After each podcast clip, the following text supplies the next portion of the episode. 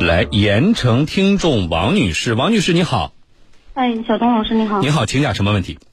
嗯、是这样子的，我我去年我妈妈十一月份的时候在就是在开电瓶车的上班途中，嗯发生一一事交通事故嘛，然后嗯是死亡了，就是然后谁死亡了？你妈妈，你妈妈就出意外，然后人走掉了是吧？交通事故是是这样子，我妈妈开的是雅迪电动车，然嗯后对方是开的是物流箱货车，嗯对，然后我母亲是直行嘛，她对对方是右拐，嗯，然后呃发生碰撞嘛，造成我这边就对我刚才没听清啊，就是你妈妈这这个走掉了是吗？对去世了。哎呦，好，那呃怎么定责的？你先告诉我。定责就是说，嗯，交警那边就是事故认定上面写的就是电动车是我们是次责，次责，那就是对方主责啊。对啊好。呃，那你找我现在想问什么？这是刚才说这是去年几月份的事故啊？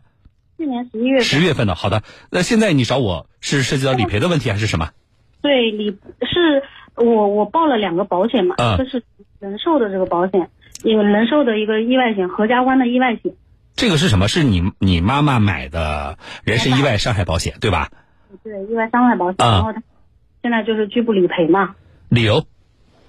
理由就是一我刚刚说没说完，就交通认定，他就是说上面写的电动车是电动轻便摩托，因为我妈哦开的就是电动车，你这个电动车肯定是挺早买的吧？是二零年买的嘛，哎，那就是呃我不知道具体我们也不懂，因为当时买的时候，包括当时买这个保险的时候，他也没有告诉我说，如果说你没有驾驶证，我不给你买这个保险，对吧？他也没有这个条款说我我这个不给你报，我那我就不不买这个些保险了，因为不是的，这个你要看啊。呃，首先是这样，我先理一下，就是说现在是中国人寿吗？你说的人寿是中国人寿吗？是对吧？那么保险公司现在回复你说，这个人身意外伤害保险是不能够赔的，理由就是你妈妈骑的那个你们说的电瓶车嘛，对吧？但是被鉴定为叫轻便电动摩托车，是不是？对对对。哎，那么呃，你妈妈显然是没有驾驶证嘛，就是摩托车的这个驾驶证嘛，对不对？所以保险公司就是以无证驾驶为由拒绝赔偿，对吧？是的，哎，呃，我没有，我我不太了解你说的中国人寿的这款产品啊。然后呢，我也没有看到你的合同，但是呢，我的意见供你参考，就是保险公司，呃，可能没有什么问题。就是你们肯定不理，你来找我嘛，你肯定作为这个女儿，你不理解嘛？就是说你我都一我都买了这个意外伤害险了。啊，你怎么能以这个理由就不赔呢？而且你说了，你说我们也不知道卖保险的时候你也没说。我告诉你，你们可以翻一翻你妈妈买的这份保险的那个合同，呃，重点看哪一部分呢？就是保险公司的这个免责部分，就是叫责任免除的那个条款。嗯，哎，在责任免除条款里边应该是有的。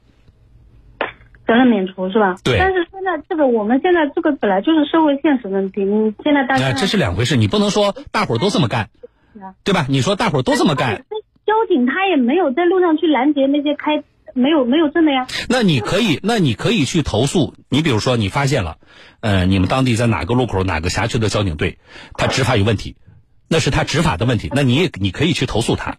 但是这跟保险公司的理赔是两回事。保险公司的理赔依据的是什么呢？就是你们投保的时候那份合同嘛，订立的那份合同嘛。那么一般来讲，像这种无证驾驶都是会包含在保险公司的责任免除的范围内的。可是电动那那为什么我们是次责呢？那我就不知道了，我我不知道为什么你是次责啊。如果说机动车的话，这样说我们应该不是次责了。我我不知道这个问题，我回答不了你，啊，因为交通事故的定责特别涉及涉及到有人死亡，那交警部门是要经过双方的询问和一系列的包括现场勘查等调查的。我没有做过任何调查，我也没有深入了解你的这个事故，所以我没有办法回答你，你为什么是次责？你这个问题应该去问交警，而且我相信交警出具的那个事故责任认定书上应该也阐明了这一点。我就是不能理解，所以我想对我很理，首先我很理解你的这种心理啊，但是我告诉你，就是首先关于事故定责，你们是要跟交警去，比如说你们家属有不同的意见，应该不是现在，应该是在事故发生后的第一时间，就是定责之后，定责的那个呃认定书出来之后，第一时间就提出你们的疑问，并且你们有权利向上一级的公安机关去申请事故责任认定的复核，这都是你们的权利。哎，那我现在这个是没有办法维权是吗？你现在维权是，你找我定责，我是我没有办法给你什么建议啊，因为而且这个已经事故责任认定书早就出来了，对不对？说这个保险就是我想去维权这个保险这一块，其他的合同你有没有啊？你先告诉我。合同我还没找到呢。那你就找，找完你你不能够自己什么都不想干，然后就是反正甩给了你们媒体了，你们媒体去想办法。这不是我我在找啊，因为去找找了之后看那个责任免除的那部分的条款。哦。哎，你先把合同看着。如果你实在找不着，我告诉你怎么办。你们在中国人寿当地应该有营业厅，那么你就告诉他，你说我妈妈在这投保的，对不对？现在涉及到理赔了，但是呢，我们呃那个因为老人家走了嘛，对吧？呃，合同呢他放哪了，我们也不知道。你们是可以向保险公司要求，我要看一下当时签订的合同的，他是要给你看的。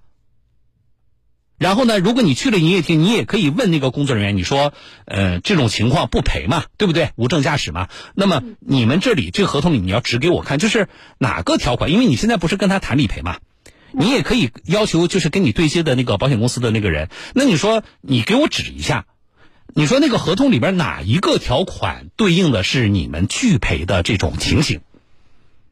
嗯，哎，你可以提这个要求的，但是我告诉你，因为我说我我不了解您说的这个，就是中国人寿这款产品，我也没看到你的合同，对不对？但是呢，就是一般来讲，呃，像这种人身意外伤害险，它都会有，呃，责任免除的那一块嘛。那么像无证驾驶是非常典型的，是保险公司的责任免除的范围。就是如果有人无证驾驶发生了意外，保险公司是不赔的。就是。大多数的产品都是这样的。那么你们家属现在要做的就是确认一下你妈妈投保的这份人身意外伤害保险是不是这样的。然后呢，我觉得我还能帮到你的是什么呢？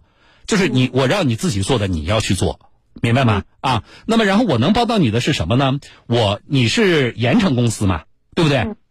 那么呢，这个事情呢，我会找一下中国人寿的省公司。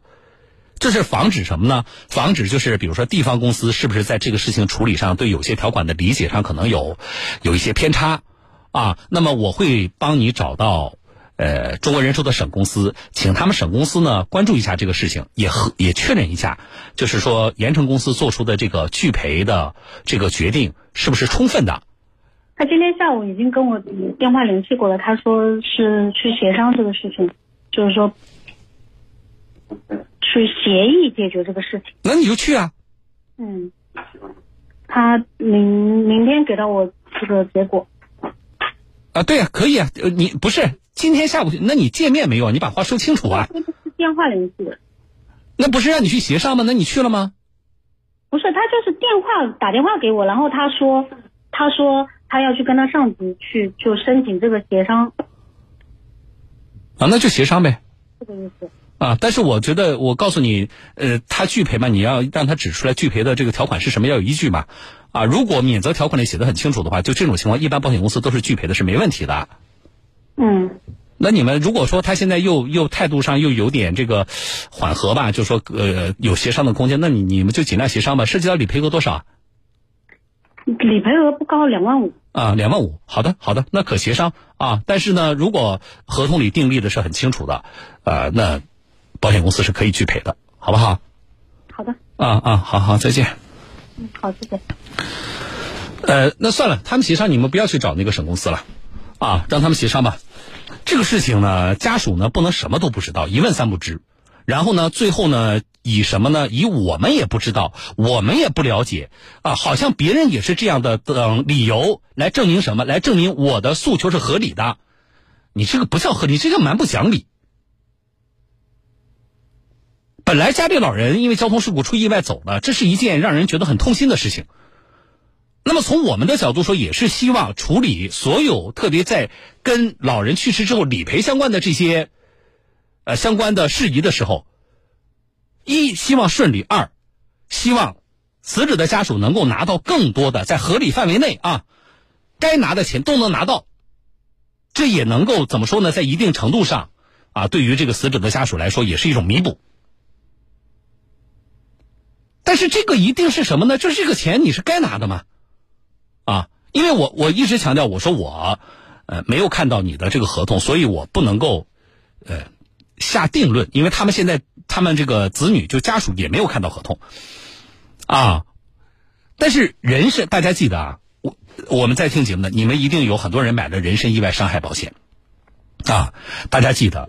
人身意外伤害保险里边，它那个免责条款里啊，它可能不会列的是列的，比如说，呃，无证驾驶是一种情形，呃，还有什么呢？还有比如说驾驶无牌照的机动车，还有什么？就是他把所有的啊，你生活当中可能遇到的情形都列进去吗？不会的，他会有一个比较笼统的那么一个免责条款，大概的表述可能是这样的：就是当这个意外的发生。啊，是投保人自己的过错造成的，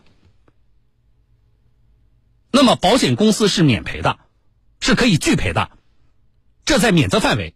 那你就你就分析嘛，对不对？那什么事情是因为这个投保人自己的过错造成的呢？你没有证，你驾驶摩托车啊，驾驶机动车啊，那么保险公司就认为你这是啊投保人你自己的过错，而且无证驾驶意外险拒赔是。特别高发的听众朋友啊，是特别高发的一种情形啊。还有，我我们再稍微的延伸说一下，就是这个电动车超标的这个事情啊。通常你去呃发生交通事故，如果没有人重伤或死亡，交警一般呢也不会纠结于去鉴定一下你这个电动车。